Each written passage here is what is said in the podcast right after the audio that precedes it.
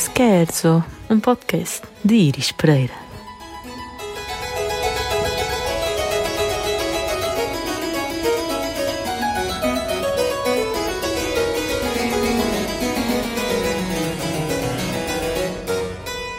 Sejam bem-vindos ao primeiro episódio de Scherzo.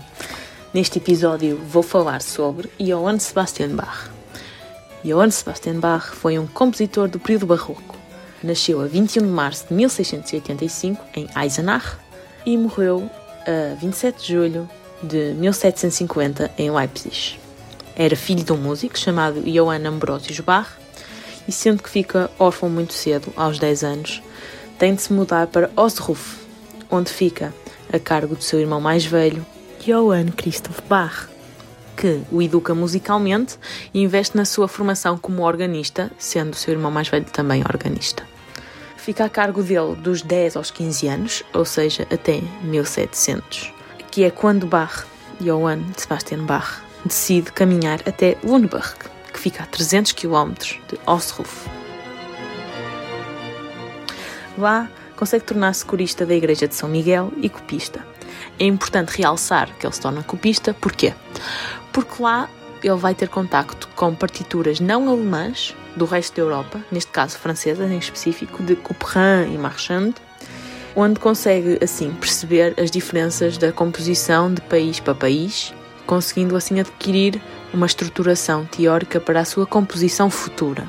Ficará apenas como copista e corista em Wunberg até 1703, ou seja, até aos seus 18 anos, que é quando decide ir para Arnstadt. Em Arnstadt consegue o trabalho como organista numa capela. E durante esse período anseia sempre aprender mais como amante de órgão e decide fazer uma viagem a pé de 380 km até Lübeck para ouvir e estudar com um conceituado organista Buxtehude. Esta viagem demora cerca de 4 ou 5 meses e quando chega lá, Buxtehude corresponde às suas expectativas, sendo um grande organista, e aprende muito com ele durante 4 a 5 meses. Depois desta aprendizagem, Buxtehude faz-lhe uma oferta de trabalho como organista lá na cidade. No entanto, tinha uma condição. A condição era casar com a sua filha. Obviamente que Bach recusa e foge de volta para Arnstadt. É importante realçar que Bach não foi o primeiro a cair neste isco de trabalho para ter a troca de casamento com a filha de Buxtehude. Também tinha caído nesse esquema já Handel e Mefson, tendo ambos recusado a proposta e fugido a sete pés. Assim que regressa a Arnstadt, vê-se de volta ao seu trabalho antigo como organista e que não conseguia ascender como compositor porque as suas composições eram vistas como demasiado inovadoras. Por isso, assim, ele decide despedir-se em 1707, aos 22 anos. Faz uma breve paragem de um ano em Mühlhausen, que é onde casa com a sua primeira esposa, Maria Bárbara, de quem tem sete filhos. Dos seus sete filhos morrem três, e dois dos que permanecem vivos tornam-se compositores: Carl Philipp Emanuel Bach, que posteriormente torna-se compositor na corte do rei Frederico II da Prússia, e William Friedman Bach. William Friedman Bach é um sujeito engraçado, porquê? Porque não tinha tanto sucesso como compositor como o pai. Apesar disso, o que é que ele faz? Depois da sua morte, rouba obras do pai, vendendo-as em seu nome, e também faz o contrário. Escreve obras próprias dele e vende-as a dizer que são do pai. Por isso, muitas das obras que podem ser de Bach podem estar uh, escritas como de William Friedman Bach, com um lapso, obviamente por causa desta troca de vigarice. E o contrário, obras de William Friedman Bach podem estar intituladas como sendo de Johann Sebastian Bach, o pai. Depois deste ano em Mühlhausen, ele consegue um trabalho em Weimar como organista da corte, músico de câmara e concertmeister. É a primeira vez que consegue compor como emprego.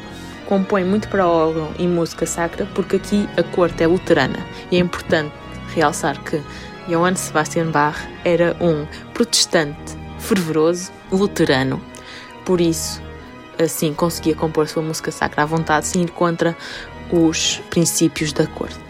Também é copista cá e consegue ter contacto com partituras italianas como de Frescobaldi e Vivaldi, tal como referi anteriormente, muito importante para a sua bagagem como compositor.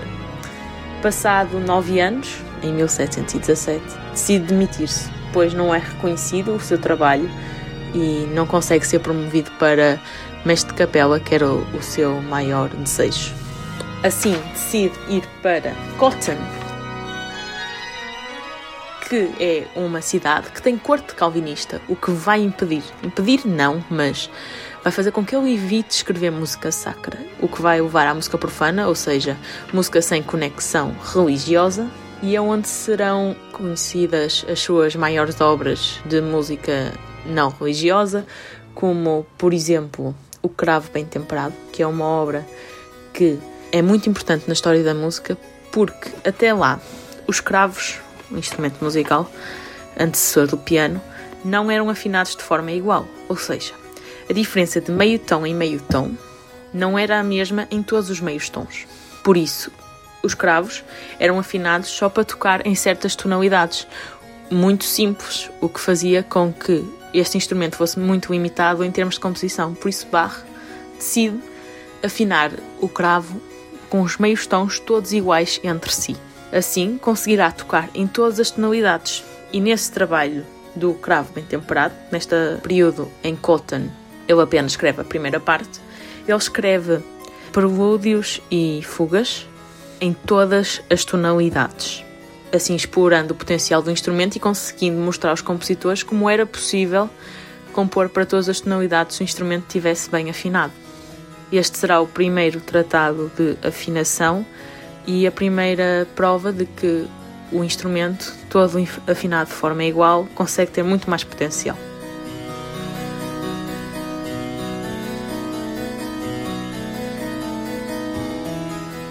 Outra obra muito famosa são as suítes de sol de violoncelo.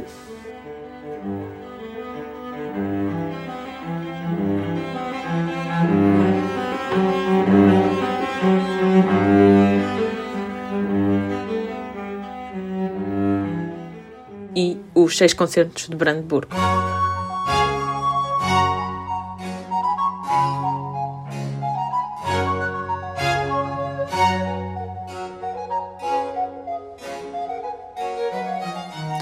Temos de realçar que Bach, cá, tem a condicionante de a sua composição tem de ser conforme os efetivos que a corte lhe disponibiliza. Ou seja, toda a sua composição foi condicionada pelos efetivos que tinha à sua disposição. Não podia escrever coisas para aquilo que não tinha. Por isso, todas as obras aqui são conforme o que ele tinha à sua disposição. Cá, neste período, casa-se com outra mulher, pois a sua anterior morre. Casa com Ana Madalena, com quem tem 11 filhos, sendo um deles Johann Christian Bach, que se tornará, na sua vida adulta, um famoso compositor na corte inglesa.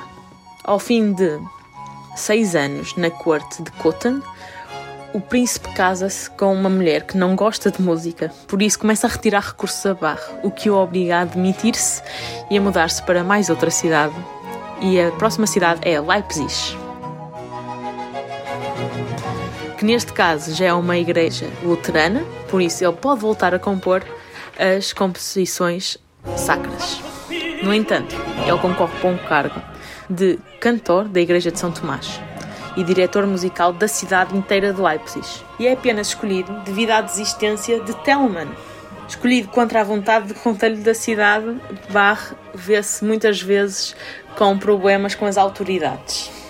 O cargo consistia em ser professor da escola da Igreja de São Tomás, em música, latim e catecismo. O professor teria também de escrever uma nova cantata para ser interpretada todos os domingos. Assim, Bach estava assoberbado de trabalho.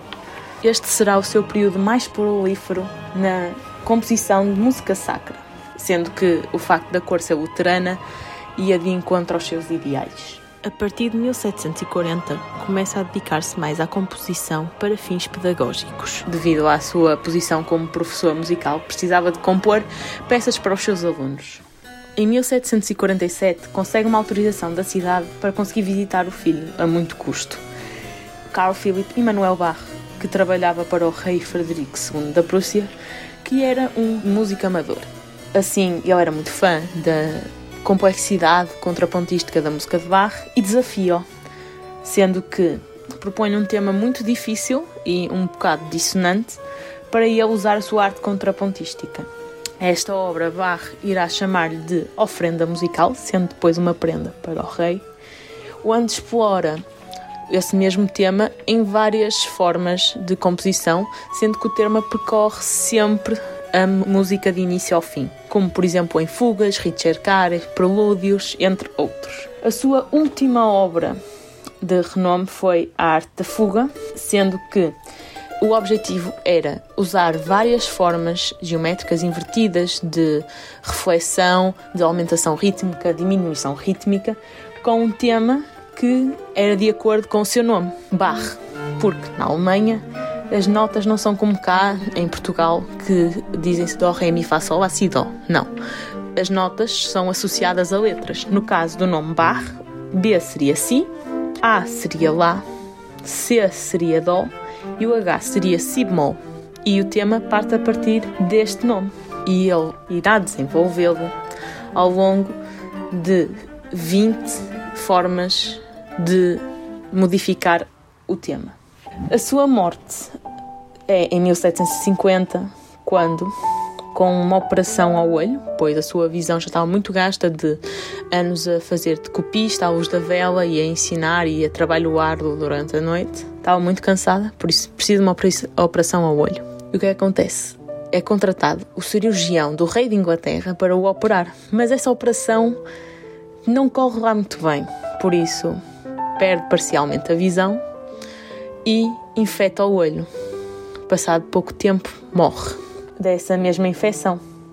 Questão engraçada é que posteriormente, Handel, passado dois anos, que nasce no mesmo ano que Bach, tem o mesmo problema no olho e contrata exatamente o mesmo cirurgião.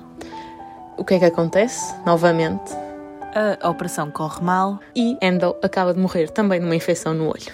Isto é só uma curiosidade.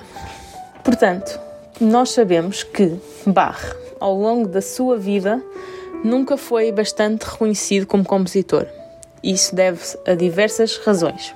Porquê? Porque, para além de ele não ter estado em grandes cidades, a, última cidade que ele esteve assim, maiorzinha, foi Leipzig, que já tinha alguma imprensa musical.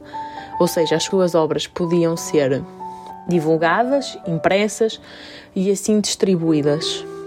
No entanto, nas outras cidades como Cotton, Weimar, Arnstadt, Eisenach, as suas obras nunca poderiam ser divulgadas dessa forma porque eram pequenas cidades, não tinham grande influência no mundo da música na parte da imprensa e divulgação musical. Por isso, durante vida, apenas os seus últimos trabalhos conseguiam ser minimamente divulgados. E mesmo depois da sua morte, a música dele não foi mais tocada, pelo menos até o século XIX. E porquê? Na época as pessoas gostavam maioritariamente de ouvir música recente, ou seja, música que já tivesse alguns anos, começava a deixar de ser relevante e as pessoas apenas gostavam de ouvir o que era novo. Por isso, o interesse pela música do passado só surge no século XIX com também o surgimento da história da música, do estudo da história da música. E surge quando Felix Mendelssohn, um compositor alemão, descobre uma das suas obras sacras, muito famosa, chamada Paixão segundo São Mateus. E o que é que Mendelssohn faz? Mendelssohn fica maravilhado com o trabalho de Bach e por isso adapta a sua obra, escrita no período barroco, para o período romântico e é um grande sucesso. E assim começa-se a conhecer o trabalho de Bach. Por isso Bach teve no esquecimento desde a sua morte até 1829. De certa forma, Bach foi honorado depois da sua morte por causa de ser um grande compositor barroco. Até os musicólogos decidiram que marcavam 1750, o ano da sua morte, como o fim do período barroco. Obviamente que as pessoas não deixaram de compor no ano 1750. Não foi do dia para a noite as pessoas começaram a pensar vou começar a compor para o período clássico. Não. Foi uma mudança gradual, mas como Bach morreu num número redondo e foi um grande compositor e marcou o período barroco, decidiram que esse seria o ano de mudança para o período clássico. As suas obras estão catalogadas com BWV, ou seja, Bach Verzeichnis, ou seja, catálogo das obras de Bach. Todos os compositores costumam ter nas suas obras em baixo umas letras que são ou o nome do catalogador ou como aqui diz, neste caso, o catálogo das obras de Bach. Bach tem cerca de 1080 obras, sendo que muitas delas podem ter sido confundidas com as dos seus filhos, como aconteceu com William Friedman Bach. Elas não estão catalogadas cronologicamente, estão catalogadas de forma uh, genérica, ou seja, de género musical. Uma outra curiosidade é que Bach, em português, como apelido, significa Ribeiro. Então, agora no fim, tenho uma recomendaçãozinha, que é um CD que vê as obras Bach de uma maneira diferente. Chama-se Bach in Brasil, da Camerata Brasil, no ano 2000, que foi lançado, e aborda as obras de Bach ao estilo da bossa nova brasileira, ou então, ao contrário, pega em obras brasileiras e transforma-as ao estilo contrapontístico de Bach.